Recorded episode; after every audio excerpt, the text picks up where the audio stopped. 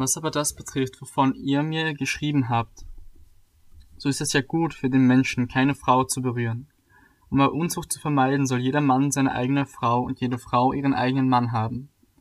Der Mann gebe der Frau die Zuneigung, die er ihr schuldig ist, ebenso aber auch die Frau dem Mann. Die Frau verfügt nicht selbst über ihren Leib, sondern der Mann. Gleicherweise verfügt aber auch der Mann nicht selbst über seinen Leib, sondern die Frau. Entzieht euch einander nicht, außer nach Übereinkunft eine Zeit lang, damit ihr euch dem Fasten und dem Gebet widmen könnt und kommt dann wieder zusammen, damit euch der Satan nicht versucht um eurer Unenthaltsamkeit willen. Das sage ich aber aus Nachsicht und nicht als Befehl. Denn ich wollte alle Menschen wären wie ich, aber jeder hat seine eigene Gnadengabe von Gott, der eine so, der andere so. Ich sage aber den Ledigen und den Witwen, es ist gut für sie, wenn sie bleiben wie ich. Wenn sie sich aber nicht enthalten können, so wollen sie heiraten.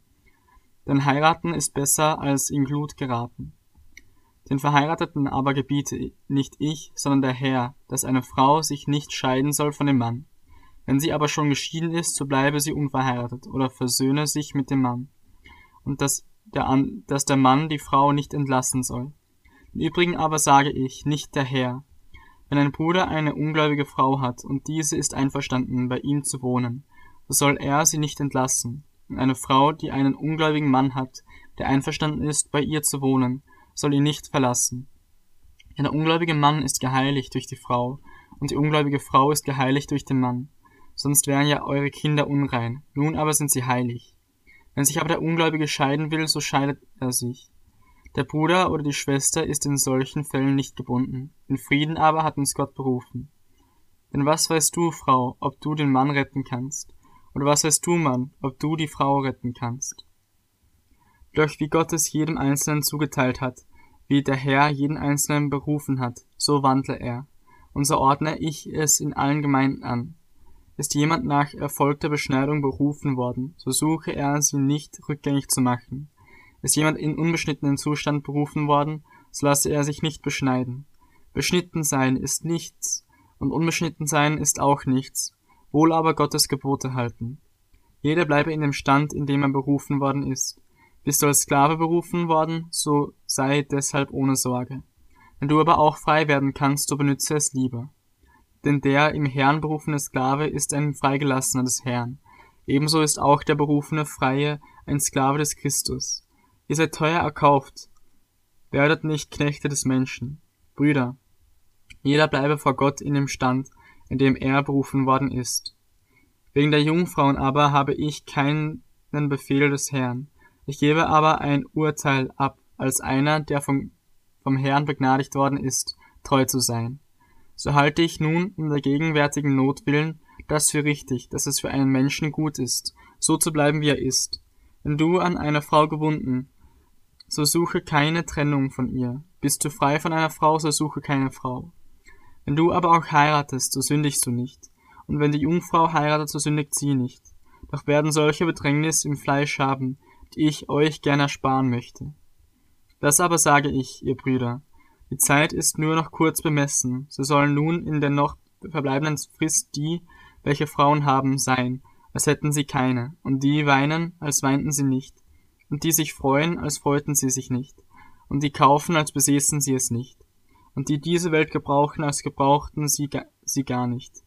Denn die Gestalt dieser Welt vergeht. Ich will aber, dass ihr ohne Sorgen seid, der Unverheiratete ist für die Sache des Herrn besorgt, wie er dem Herrn gefällt. Der Verheiratete aber sorgt für die Dinge der Welt, wie er der Frau gefällt. Es ist ein Unterschied zwischen der Ehefrau und der Jungfrau. Die Unverheiratete ist besorgt um die Sache des Herrn, dass sie heilig sei sowohl am Leib als auch am Geist. Die Verheiratete aber sorgt für die Dinge der Welt, wie sie dem Mann gefällt.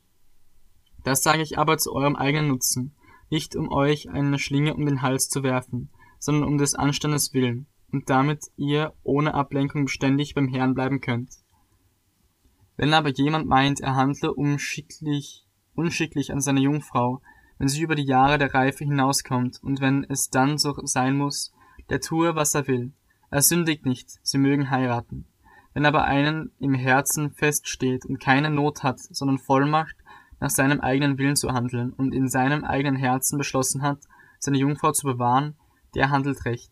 Also wer verheiratet handelt, recht. Wer aber nicht verheiratet handelt besser.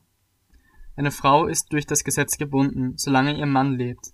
Wenn aber ihr Mann entschlafen ist, so ist sie frei, sich zu verheiraten, mit wem sie will, doch nur im Herrn. Glückseliger aber ist sie nach meinem Urteil, wenn sie so bleibt. Ich denke aber, dass auch ich den Geist Gottes habe.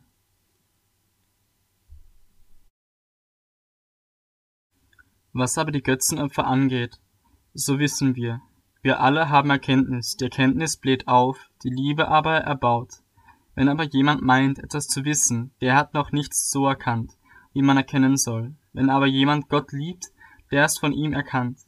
Was nun das Essen der Götzenopfer betrifft, so wissen wir, dass ein Götze in der Welt nichts ist und dass es keinen anderen Gott gibt außer den einen. Denn wenn es auch solche gibt, die Götter genannt werden, sei es im Himmel oder auf Erden, wie es ja wirklich viele Götter und viele Herren gibt, so gibt es für uns doch nur einen Gott, den Vater, von dem alle Dinge sind und wir für ihn, und einen Herrn, Jesus Christus, durch den alle Dinge sind und wir durch ihn.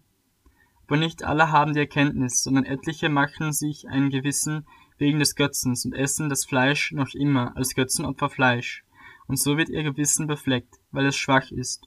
Und bringt uns aber eine Speise nicht näher zu Gott, denn wir sind nicht besser, wenn wir essen, und sind nicht geringer, wenn wir nicht essen. Hat aber Acht, dass die, diese eure Freiheit den Schwachen nicht zum Anstoß wird. Denn wenn jemand dich, da du die Erkenntnis hast, im Götzentempel zu Tisch sitzen siehst, wird nicht sein Gewissen, weil es schwach ist, dazu ermutigt werden, Götzenopferfleisch zu essen? Und so wird wegen deiner Erkenntnis der schwache Bruder verderben, um dessen Willen Christus gestorben ist. Wenn ihr aber auf solche Weise an den Brüdern sündigt und ihr schwaches Gewissen verletzt, so sündigt ihr gegen Christus. Darum, wenn eine Speise meinem Bruder ein Anstoß zur Sünde wird, so will ich lieber in Ewigkeit kein Fleisch essen, damit ich meinem Bruder keinen Anstoß zur Sünde gebe.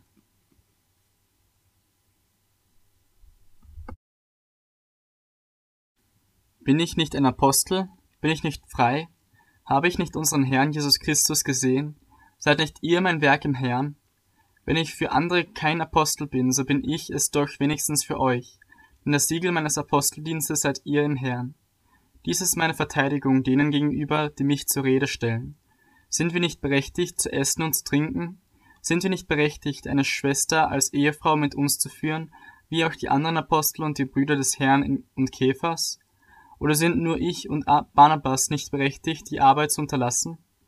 Wer zieht je auf eigene Kosten in den Krieg? Wer pflanzt einen Weinberg und isst nicht von dessen Frucht? Oder wer weidet eine Herde und nährt sich nicht von der Milch der Herde? Sage ich das nur aus menschlicher Sicht? Oder sagt dies nicht auch das Gesetz?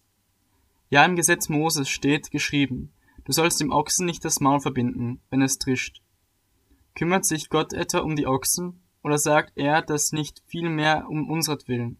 Denn es ist ja um unsretwillen geschrieben worden. Der, welcher pflügt, soll auf Hoffnung hinpflügen, und der, welcher drischt, soll auf Hoffnung hindreschen, dass er an seiner Hoffnung auch Anteil bekommt. Wenn wir euch die geistigen Güter gesät haben, ist es etwas Großes, wenn wir von euch diejenigen für den Leib ernten?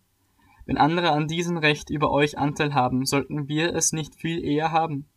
Aber wir haben uns dieses Rechtes nicht bedient, sondern wir ertragen alles, damit wir dem Evangelium von Christus kein Hindernis bereiten. Wisst ihr nicht, dass die, welche die im heiligen Dienste tun, auch vom Heiligtum essen und dass die, welche am Altar dienen, vom Altar ihren Anteil erhalten. So hat auch der Herr angeordnet, dass die, welche das Evangelium verkündigen, vom Evangelium leben sollen. Ich habe aber davon keinerlei Gebrauch gemacht. Ich habe dies auch nicht deshalb geschrieben, damit es mit mir so gehalten wird. Viel lieber wollte ich sterben, als dass mir jemand meinen Ruhm zunichte macht. Denn wenn ich das Evangelium verkündige, so ist das kein Ruhm für mich, denn ich bin dazu verpflichtet, und wehe mir, wenn ich das Evangelium nicht verkündigt würde. Denn wenn ich dies freiwillig tue, so habe ich Lohn, wenn aber unfreiwillig bin ich mit einem Haushalterdiener betraut. Was ist denn nur nun mein Lohn, dass ich bei meiner Verkündigung des Evangeliums von Christus kostenfrei darbiete, so dass ich von meinem Anspruch am Evangelium keinen Gebrauch mache? Denn obwohl ich frei bin von allen, habe ich mich doch allen zum Knecht gemacht, um desto mehr Menschen zu gewinnen. Den Juden bin ich wie ein Jude geworden, damit ich den Juden gewinne. Denen, die unter dem Gesetz sind, bin ich geworden, als wäre ich unter dem Gesetz, damit ich die unter dem Gesetz gewinne. Denen, die ohne Gesetz sind, bin ich geworden, als wäre ich ohne Gesetz, obwohl ich vor Gott nicht ohne Gesetz bin, sondern Christus gesetzmäßig unterworfen, damit ich die gewinne, die ohne Gesetz sind. Den Schwachen bin ich wie ein Schwacher geworden, damit ich die Schwachen gewinne. Ich bin allen alles geworden, damit ich auf alle Weise etliche rette. Dies aber tue ich um des, dies aber tue ich um des Evangeliums willen, um an ihm teilzuhaben. Wisst ihr nicht, dass die, welche in den Rennbahn laufen, zwar alle laufen, aber nur einen den Preis erlangt? Lauft so, dass ihr ihn erlangt. Jeder aber, der sich im Wettkampf beteiligt, ist enthaltsam in allem, jener um einen vergänglichen Siegeskranz zu empfangen. Wir aber einen unvergänglichen. So laufe ich nun nicht aufs Ungewisse. Ich führe meinen Faustkampf nicht mit bloßen Luftstreichen, sondern ich bezwinge meinen Leib und beherrsche ihn, damit ich nicht anderen verkündige, und selbst verwerflich werde.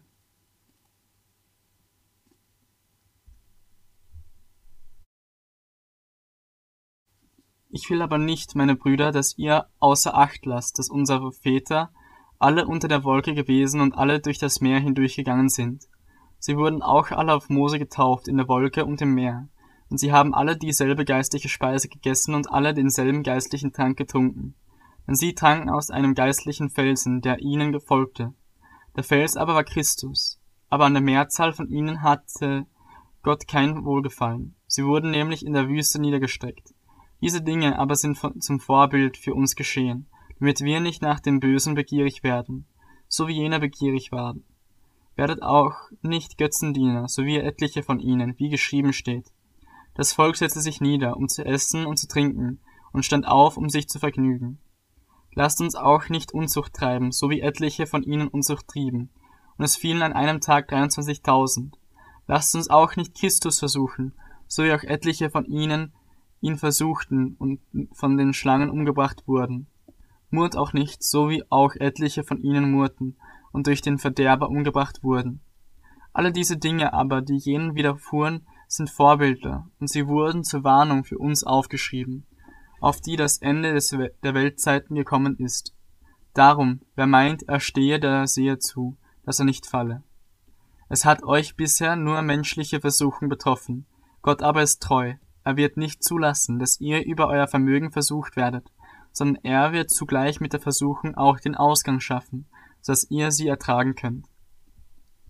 Darum, meine Geliebten, flieht vor dem Götzendienst. Ich rede ja mit Verständigen. Beurteilt ihr, was ich sage. Der Kelch des Segens, den wir segnen, ist er nicht die Gemeinschaft des Blutes des Christus? Das Brot, das wir brechen, ist es nicht die Gemeinschaft des Leibes des Christus? Denn es ist ein Brot, so sind wir, die vielen, ein Leib, denn wir alle haben Teil an diesem einen Brot. Steht das Israel nach dem Fleisch? Seht das Israel nach dem Fleisch. Stehen nicht die, welche die Opfer essen, in Gemeinschaft mit dem Opferaltar? Was sage ich nun?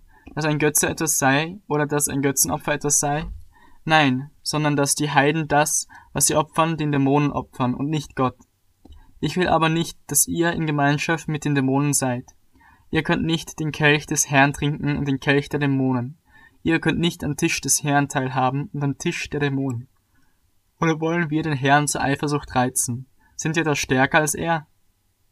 Es ist mir alles erlaubt, aber es ist nicht alles nützlich. Es ist mir alles erlaubt, aber es erlaubt nicht alles. Niemand suche das Seine, sondern jeder das des anderen. Alles, was auf dem Fleischmarkt angeboten wird, das esst, ohne um des Gewissens willen nachzuforschen. Denn dem Herrn gehört die Erde und was sie erfüllt. Und wenn jemand von den Ungläubigen euch einlädt und ihr hingehen wollt, so esst alles, was euch vorgesetzt wird, und forscht nicht nach um des Gewissens willen. Wenn aber jemand zu euch sagt, das ist Götzenopferfleisch, so esst es nicht, um dessen Willen, der den Hinweis gab, und um des Gewissens willen, dem dem Herrn gehört die Erde und was sie erfüllt. Ich rede aber nicht von deinem eigenen Gewissen, sondern von dem des anderen. Denn warum sollte meine Freiheit von dem Gewissen eines anderen gerichtet werden? Und wenn ich es dankbar genieße, Warum wollte ich gelästert werden über dem, wofür ich danke? Ob ihr nun esst oder trinkt oder sonst etwas tut, tut alles zur Ehre Gottes. Geht weder den Juden noch den Griechen noch der Gemeinde Gottes ein Anstoß, so wie auch ich in allen Stücken allen zu gefallen lebe und nicht meinen Nutzen suche, sondern den der vielen, damit sie gerettet werden.